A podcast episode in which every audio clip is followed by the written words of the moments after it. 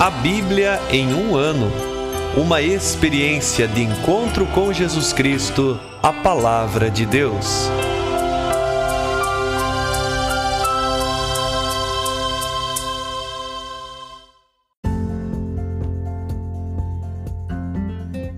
Olá, eu sou o Bruno, seminarista da Diocese de Ponta Grossa, Paraná. Você está ouvindo o podcast A Bíblia em um ano. Usando um plano de leitura cronológico, vamos ler a Bíblia inteira em 365 dias, descobrindo como a história da salvação se desdobra e se atualiza em nossas próprias vidas e na vida da Igreja. Estamos usando a Bíblia Católica com a tradução oficial da Conferência Nacional dos Bispos do Brasil. Você pode baixar o plano de leitura completo por meio de um link que você encontra na página do Instagram a Bíblia ponto em um ano ou do facebook.com barra seminário PG. Inscreva-se nesse podcast por meio da plataforma que preferir para receber as notificações diárias dos novos episódios.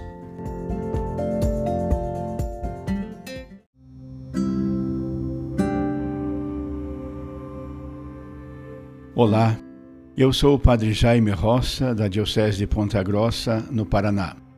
Antes de iniciarmos a leitura e a escuta dos textos bíblicos propostos para hoje, peçamos que, pela ação de Deus, a Sua palavra frutifique em nossas vidas.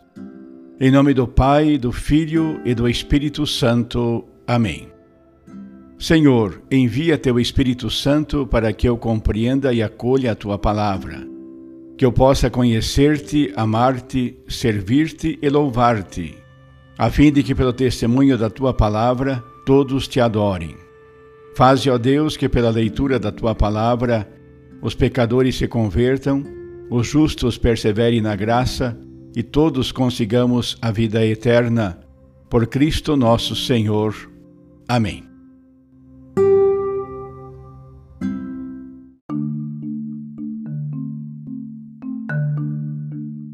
Chegamos ao dia 337 do nosso podcast. Leremos Atos dos Apóstolos, capítulo 16, 1 Coríntios, capítulos 13 e 14 e Provérbios, capítulo 28, versículos de 13 a 15. Atos dos Apóstolos, capítulo 16 Paulo foi para Derbe e Listra. Havia em Listra um discípulo chamado Timóteo, filho de uma judia que abraçara a fé e de pai grego. Os irmãos de Listra e Icônio davam bom testemunho dele. Paulo quis então que Timóteo partisse com ele. Tomou-o consigo e circuncidou-o, por causa dos judeus que se encontravam nessas regiões pois todos sabiam que seu pai era grego. Percorrendo as cidades, Paulo e Timóteo transmitiram as decisões que os apóstolos e anciãos de Jerusalém haviam tomado e recomendavam que fossem observadas. As igrejas fortaleciam-se na fé e a cada dia cresciam em número. Paulo e Timóteo atravessaram a Frígia e a região da Galácia pois o Espírito Santo os havia impelido de proclamar a palavra na Ásia. Chegando perto de Mísia, tentaram entrar em Bitínia, mas o Espírito de Jesus os impeliu. Então atravessaram Mísia e desceram para Troade. Durante a noite, Paulo teve uma visão. Na sua frente estava de pé um macedônio que lhe suplicava: Vem para a Macedônia e ajuda-nos. Depois dessa visão, procuramos partir imediatamente para a Macedônia, pois estávamos convencidos de que Deus acabava de nos chamar para anunciar-lhes o Evangelho. Embarcamos em Troade e navegamos diretamente para a ilha de Samotrácia e no dia seguinte para Neápolis. De lá viajamos a Filipos, colônia romana e uma das principais cidades da Macedônia. Passamos alguns dias nessa cidade.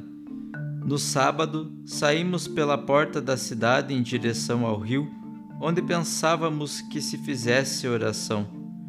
Sentados, começamos a falar com as mulheres que estavam aí reunidas. Uma delas chamava-se Lídia. Era comerciante de púrpura da cidade de Tiatira. Lídia tinha devoção a Deus e escutava com atenção. O Senhor lhe abriu o coração para que acolhesse as palavras de Paulo.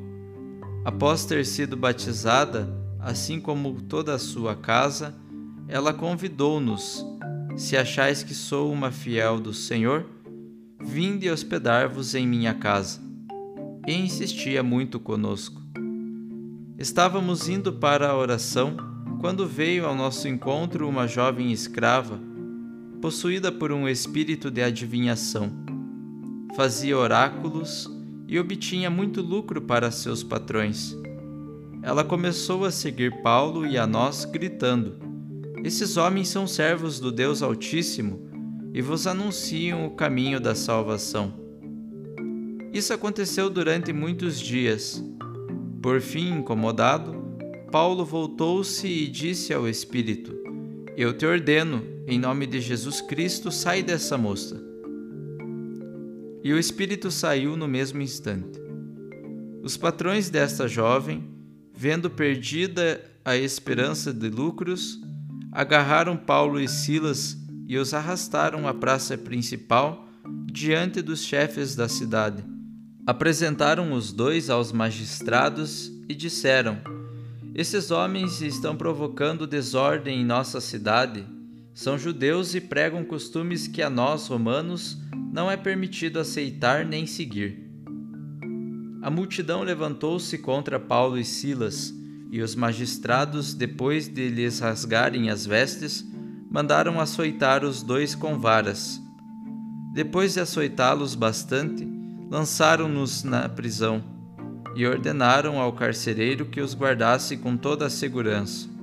Ao receber essa ordem, o carcereiro empurrou-os para o fundo da prisão e prendeu os pés deles no tronco. À meia-noite, Paulo e Silas estavam orando e cantando hinos a Deus. Os outros prisioneiros os escutavam. De repente houve um terremoto tão violento que sacudiu os alicerces do cárcere Todas as portas se abriram e as correntes de todos se soltaram. O carcereiro acordou e viu as portas da prisão abertas. Pensando que os prisioneiros tivessem fugido, puxou da espada e estava para matar-se. Mas Paulo gritou com voz forte: Não te faças mal algum, estamos todos aqui. Então o carcereiro pediu tochas correu para dentro e, tremendo, caiu aos pés de Paulo e Silas. Conduzindo-os para fora, perguntou: Senhores, o que devo fazer para ser salvo?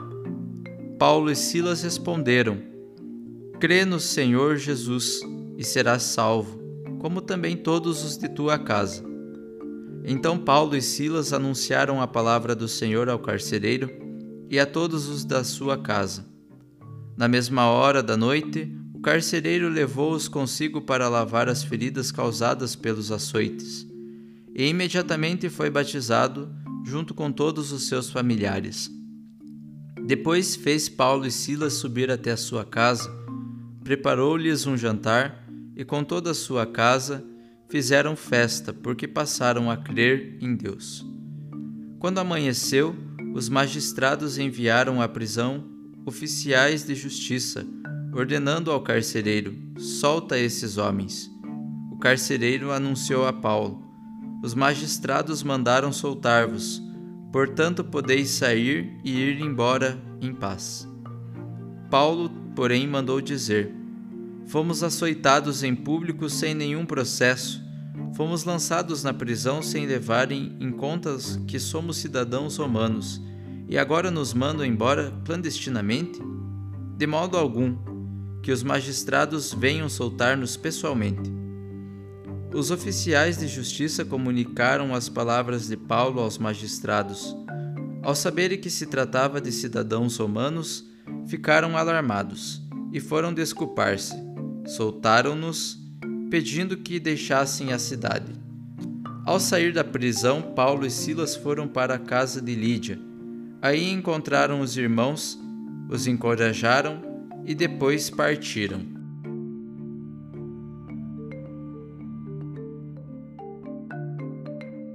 Primeiro Coríntios capítulo 13 Se eu falasse as línguas dos homens e as dos anjos, mas não tivesse amor, eu seria como um bronze que soa ou um símbolo que retine. Se eu tivesse o dom da profecia, se conhecesse todos os mistérios e toda a ciência, se tivesse toda a fé a ponto de remover montanhas, mas não tivesse amor, eu nada seria. Se eu gastasse todos os meus bens no sustento dos pobres e até entregasse meu corpo para me gloriar, mas não tivesse amor, de nada me aproveitaria. O amor é magnânimo, é benfazejo, não é invejoso, não é presunçoso nem arrogante, não faz nada de vergonhoso, não é interesseiro, não se encoleriza, não leva em conta o mal sofrido, não se alegra com a injustiça, mas se regozija com a verdade. Ele tudo sofre, tudo crê, tudo espera, tudo suporta. O amor jamais acabará. Se há profecias, desaparecerão. Se há línguas, cessarão. Se há ciência, desaparecerá.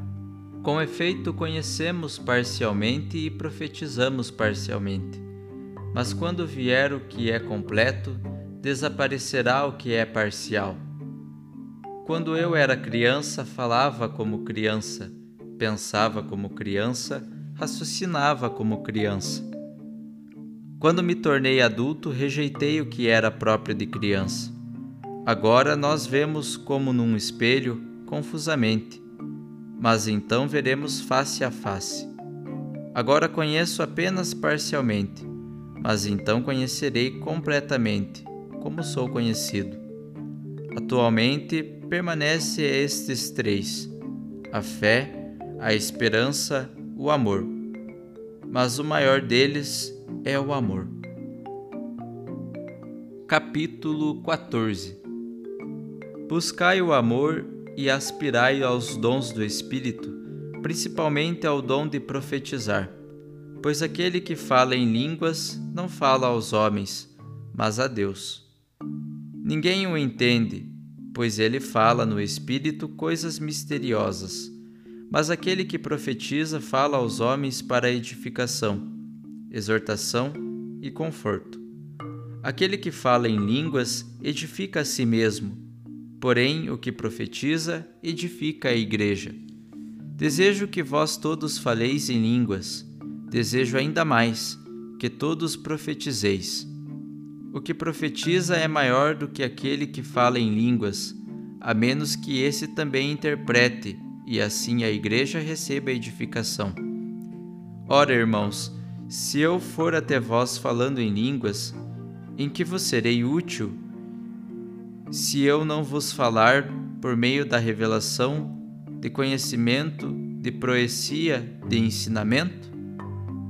De modo semelhante, se os instrumentos musicais como a flauta ou a cítara não produzirem sons distintos, como se reconhecerá o que se toca com a flauta ou o que se toca com a cítara? E se a trombeta produzir um som confuso, quem se preparará para a batalha? Assim também vós, se não usardes uma linguagem clara, como sereis entendidos? Na verdade, estareis falando ao vento. No mundo existem muitas variedades de sons, e nenhum é sem significado. Se eu ignorar a força da voz, serei como um estrangeiro para aquele que fala, e aquele que fala será como um estrangeiro para mim. Assim também vós, já que aspirais aos dons espirituais, procurai possuí-los em abundância para a edificação da igreja. Por isso, quem fala em línguas, ore para poder interpretar. Com efeito, se eu oro em línguas, é o meu espírito que faz oração, mas o meu entendimento permanece sem fruto. Então, o que concluir?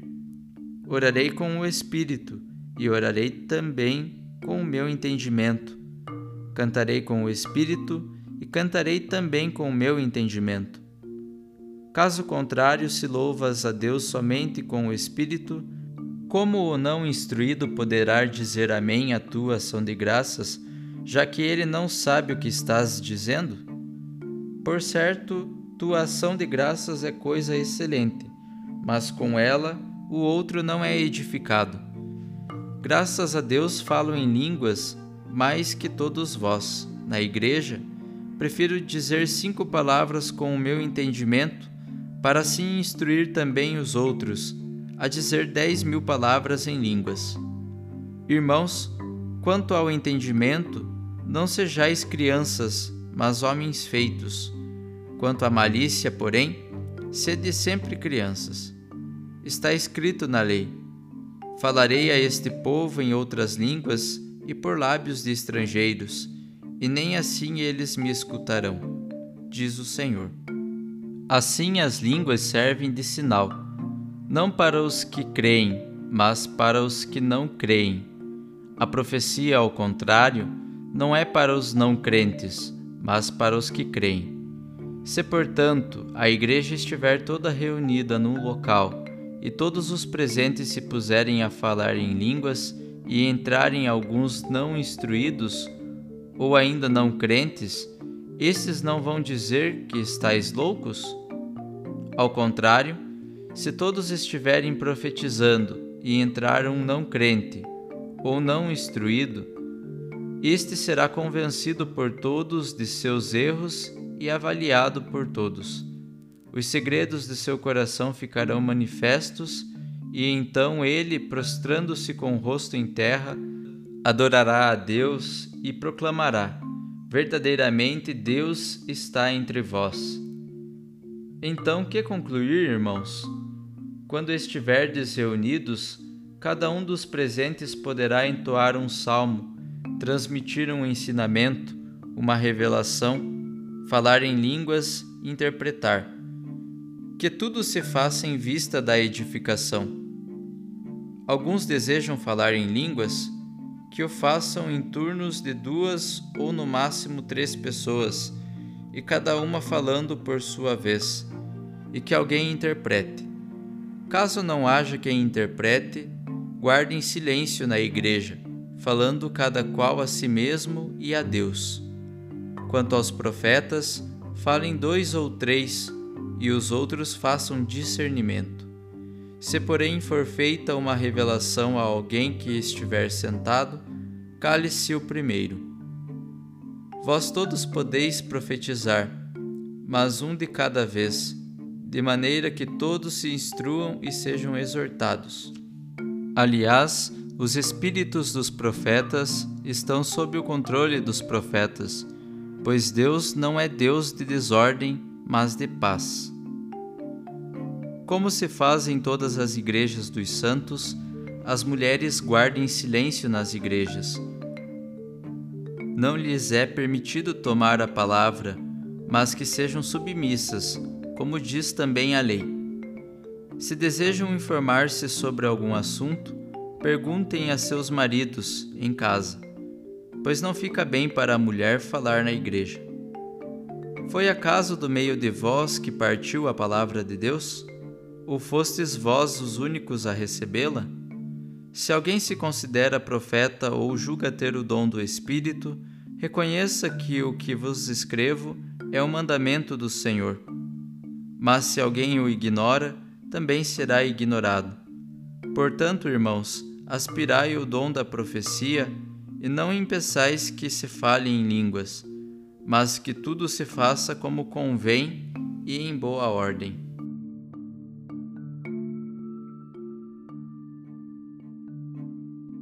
Provérbios capítulo 28, versículos de 13 a 15.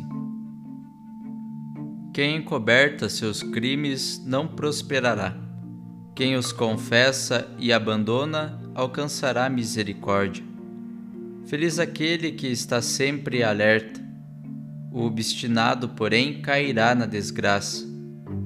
Leão que ruge e urso faminto, assim é o príncipe ímpio governando um povo pobre.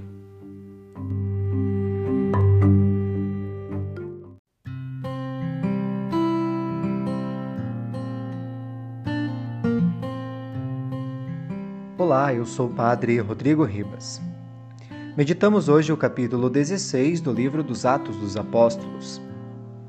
Aparece aqui um novo personagem, Timóteo. Ele é filho de mãe judia, sendo israelita de direito, e é filho de pai pagão, portanto não foi circuncidado. Para acompanhar Paulo, Timóteo é circuncidado para facilitar a aceitação dos judeus mais radicais. Para Paulo, Timóteo se torna um excelente colaborador tornando-se seu favorito, o que será narrado em várias cartas de Paulo. Os missionários vão de cidade em cidade, confirmando as comunidades e transmitindo as decisões conciliares. De repente, parece que a equipe perde o rumo. Lucas, inclusive, deixa claro que é o Espírito quem conduz. E o Espírito se manifesta no apelo de um macedônio. A Macedônia fica na Europa, em outro continente. Fazer missão é saber responder aos apelos que surgem ao longo do caminho. No versículo 10, nota-se uma importante mudança. O pronome assume o plural nós, sinal de que a partir daí quem escreveu estava presente. Sendo assim, Lucas teria, a partir de agora, entrado na equipe missionária de Paulo em Troade. Por mar e por terra, os missionários chegam a Filipos, cidade que recebe o nome de Filipe, pai de Alexandre Magno. Como colônia romana desde o ano 31 a.C., Filipos gozava de privilégios e era administrada segundo a lei de Roma. Mas o seu privilégio maior é ser a primeira cidade europeia a receber os mensageiros do Evangelho. A fundação da comunidade em Filipos se destaca por dois detalhes. Primeiro, por ser a primeira no continente europeu, e é formada por mulheres, lideradas por Lídia, que espontaneamente se reúnem à beira de um rio fora da cidade. Certamente porque em Filipos não existe comunidade judaica.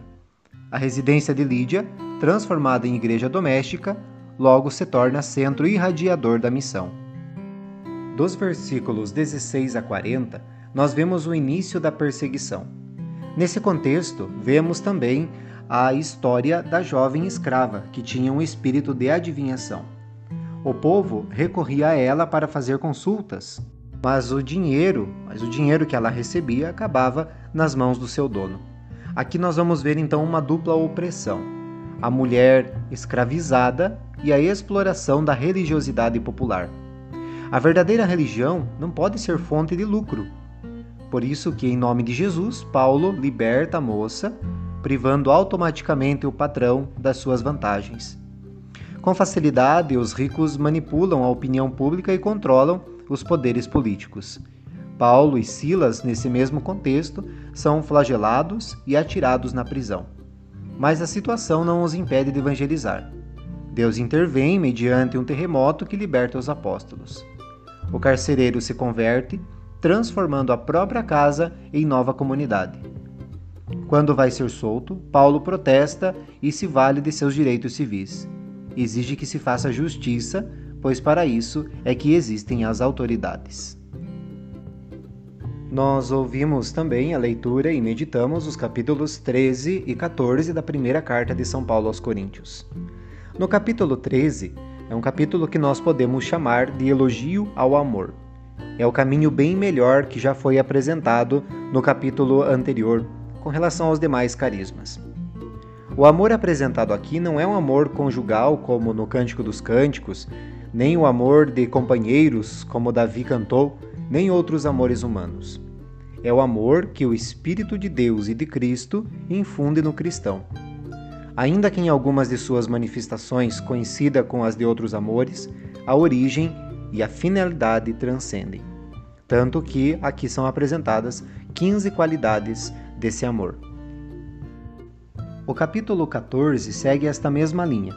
O assunto dos carismas era tão importante em Corinto que a carta dedica um longo espaço para esclarecimento sobre isso. Afirma aqui que o dom da profecia é superior ao das línguas.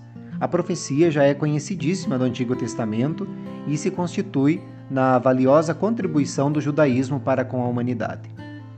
Profetizar é proclamar a palavra, anunciar boas novas, denunciar as injustiças, é falar em nome de Deus. Tanto que nós vemos ao longo do Antigo Testamento, nos livros proféticos, justamente isso: o anúncio e a denúncia. Aqui nós vamos ver também que falar em nome de Deus para a edificação da comunidade é aquilo que Paulo vai apresentar dentro da profecia. Falar em línguas, aqui também é dito como a palavra glossolalia, e consiste em pronunciar palavras ininteligíveis para dirigir-se a Deus. A preferência pelo dom da profecia segue o critério do serviço à comunidade. A carta apresenta ainda detalhes para esclarecer alguns princípios de ordem nas reuniões litúrgicas. Daí nós deduzimos que as assembleias eram bastante desordenadas, agitadas, com várias pessoas falando ao mesmo tempo, com outras interferindo sem pedir a palavra, o que se transformava numa grande confusão. Tudo isso mostra que Paulo encontrava resistência na comunidade de Corinto, ou pelo excesso de fervor, ou pelo gosto e satisfação dos carismas.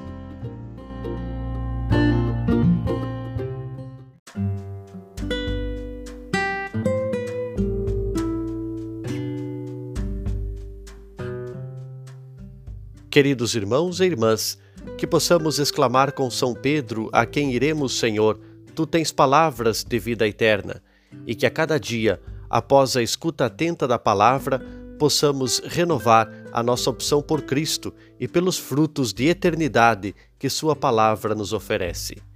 Quem vos fala é o Padre Hélio Guimarães, da Diocese de Ponta Grossa, no Paraná. Oremos. Ó Deus que unis os corações dos vossos fiéis num só desejo, dai ao vosso povo amar o que ordenais e esperar o que prometeis, para que na instabilidade deste mundo fixemos os nossos corações onde se encontram as verdadeiras alegrias e abençoe-vos o Deus Todo-Poderoso, Pai, Filho e Espírito Santo. Amém.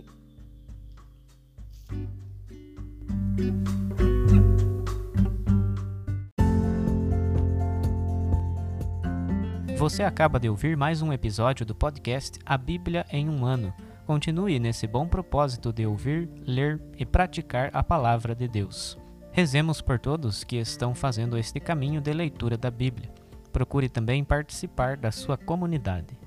A permissão para uso do plano de leitura The Bible in a Year com o Padre Mike Schmitz e Jeff Kevins foi concedida por Ascension. A versão original pode ser baixada em ascensionpress.com. Todos os direitos desse plano estão reservados à Ascension. Os demais conteúdos do podcast não são criados, revisados ou apoiados por Ascension. Até amanhã!